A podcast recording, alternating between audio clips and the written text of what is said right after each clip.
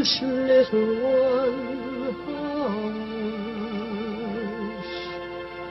Hush, my little That is the whole idea of this machine, you know. どこ行くの I love you. A grande ilusão. Aren't you drinking? I never drink. Why?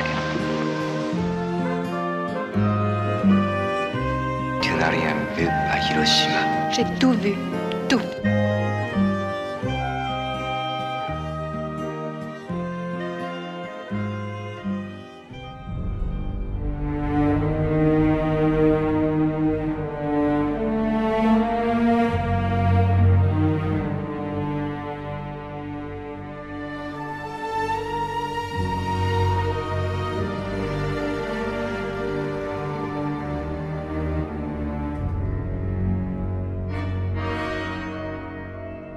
Começamos a grande ilusão de hoje, perto do Halloween, com a estreia de As Bruxas de Roald Dahl, de Robert Zemeckis, um remake do filme de 1990 de Nicholas Rogue.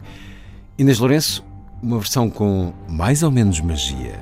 Essa é uma questão que pode ser vista de duas maneiras. Por um lado, sim, há um sentido mais estrito de magia inerente às possibilidades do CGI, a tecnologia digital.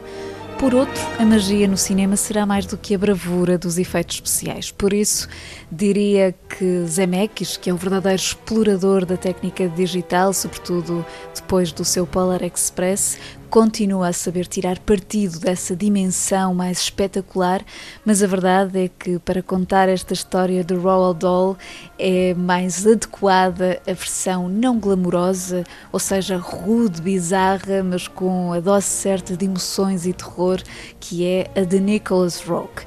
Este é um dos clássicos de Roald Dahl, que narra a aventura tenebrosa de uma avó com o seu neto, um menino que vai estar no sítio errado à hora errada, isto é, no salão de um hotel onde decorre uma convenção de bruxas que querem eliminar todas as criancinhas do mundo, transformando-as em ratos. Escusado será dizer que não estamos a falar de um autor de imaginário suave para os mais novos, apesar de ser a estes que ele se dirige e é de elogiar neste novo filme a tentativa de manter vivo esse lado mais assustador, embora no todo não vingue.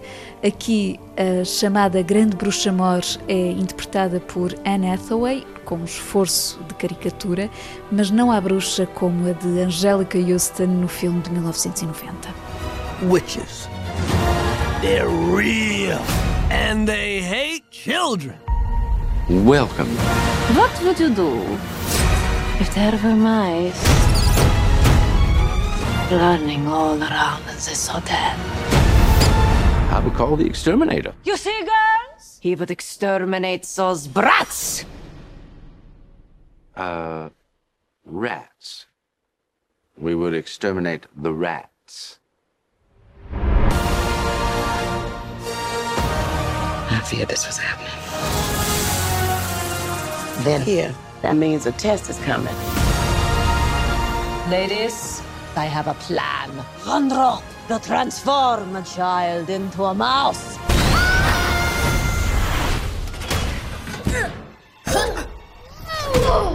Why are we mouses? Mice? Whatever. Chega também às salas Notre-Dame de Paris, de Valérie Donzelli, e Aznavour pour Charles, de Marc Di Domenico. Notre-Dame de Paris é uma comédia simpática com pozinhos de fantasia e musical centrada numa arquiteta e mãe solteira, personagem interpretada pela própria realizadora Valérie Donzelli, que, numa espécie de golpe de surrealismo, vence um concurso para a remodelação do adro da Catedral de Notre-Dame, enquanto a sua vida entra numa espiral de emoções entre o reencontro com um ex-namorado, o emplastro que é o pai dos seus dois filhos com uma vida amorosa mal resolvida e ainda uma gravidez inesperada. No topo de tudo, o seu projeto vencedor vai colocar em marcha um protesto contra a arquitetura contemporânea. Diria que hum, estão aqui os ingredientes de uma narrativa francesa descabelada, mas até por isso com uma graça modesta.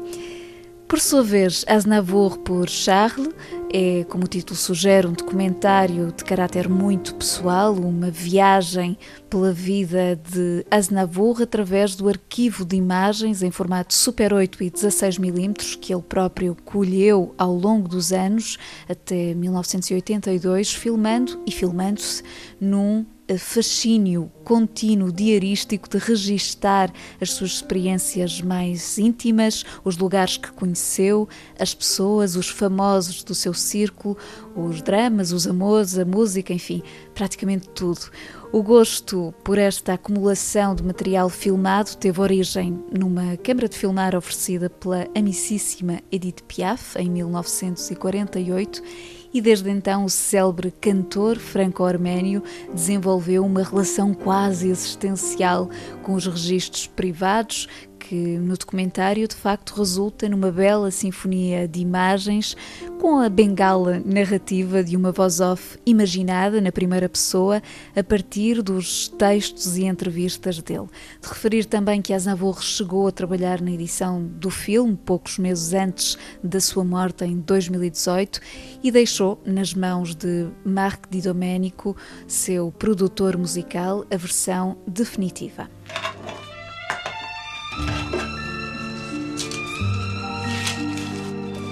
Comment pourrait-on ne pas avoir envie de se connaître? De savoir ce qu'il se passe derrière ses yeux, les siens, les vôtres J'ai filmé, partout, tout le temps, en Super 8, en 16 mm. Toutes les bobines sont là. À l'inverse de mes chansons, je n'ai jamais dévoilé mes images. Quand tu les verras, c'est toute ma vie qui va se dérouler à nouveau. Ce récit que je n'ai jamais raconté comme ça. Moi, bien sûr, vous m'avez vu. Vous avez vu mon nom en lettres rouges sur le fronton d'Olympia. Vous m'avez vu sur scène, de loin, de près, en images, costume sur mesure, volute de cigarettes, ces images qui bout à bout semblent dessiner ma vie. C'est votre regard qui a fait Aznavour, vos yeux sur moi. Vous m'avez vu, oui, mais ce que vous ne savez peut-être pas, c'est que moi aussi je vous ai vu. Et cette vision m'a fait quelque chose. En fait, je vous regarde depuis le début. Vous étiez là, partout, à la fois proche et hors d'atteinte. Au fil du temps, c'est ma caméra qui m'a ramené vers vous, qui m'a amené partout, au bout de la terre, au pays des merveilles. Dans ma chambre d'hôtel, en tournée ici ou là, je ne tiens jamais en place. Je suis un homme de la rue, de l'extérieur. Ces ailleurs, ces silhouettes, nous sommes chacun le bout du monde. Vamos olhar outras propostas de cinema No próximo dia 4 de novembro arranca em Lisboa a 13ª edição da Festa do Cinema Italiano, um dos festivais que tinha sido adiado logo no início da pandemia e que neste ano tão simbólico do centenário de Federico Fellini consegue retomar o espírito de celebração com um programa que traz o Pinóquio de Matteo Garrone com Roberto Benini logo a abrir, um novo melodrama de Gabriele Muccino, o realizador do êxito Em Busca da Felicidade, agora a assinar uma variante de título, As Coisas que Nos Fazem Felizes. Também Favolace, dos irmãos Damiano e Fábio Dinocenzo, vencedores do Urso de Prata de Melhor Argumento no último Festival de Berlim. E, claro, a grande atração é mesmo a retrospectiva integral de Fellini, em parceria com a Cinemateca, que, além das obras mais aclamadas, vai mostrar, por exemplo, documentários televisivos como o raro e belíssimo Os Clowns, um olhar de Fellini sobre os palhaços da sua infância e ainda Fantastic Mr. Fellini, uma entrevista recente com Wes Anderson sobre a influência do mestre. Para além da Cinemateca, a Festa do Cinema Italiano decorrerá nos espaços do cinema São Jorge e cinemas UCI El Corte Inglês, passando depois por cidades como Porto, Setúbal, Aveiro, Beja, Lolé, Ponta Delgada, entre outras. Finalmente, no cinema Medeia Animas em Lisboa, começa no domingo, dia 1, mais um ciclo temático refrescante com propostas fora da caixa. Chama-se Grandes Filmes, Grandes Flops e recupera desde logo Showgirls, um dos filmes mais maltratados de Paul Verhoeven, que pouco a pouco se tornou objeto de culto. Também 1941, Ano Louco em Hollywood, de Spielberg, cineasta que identificamos sempre com o sucesso, mas teve um ou outro fracasso. Ainda A Sereia do Mississippi, de François Truffaut, Paradise Alley, de Sylvester Stallone e o maravilhoso e tão esquecido Lilith e o seu destino, de Robert Rossen com Gene Seberg. Ficamos com a banda sonora desse filme composta por Kenyon Hopkins.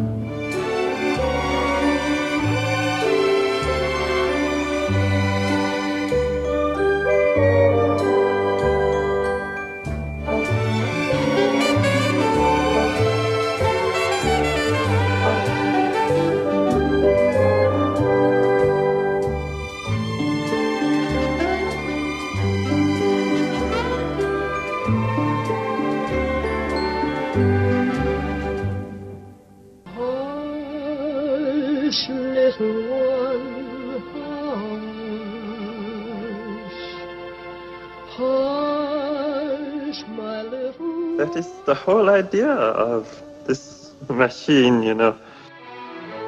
どこ行くの I love you. A grande ilusão. Aren't you drinking? I never drink. Why?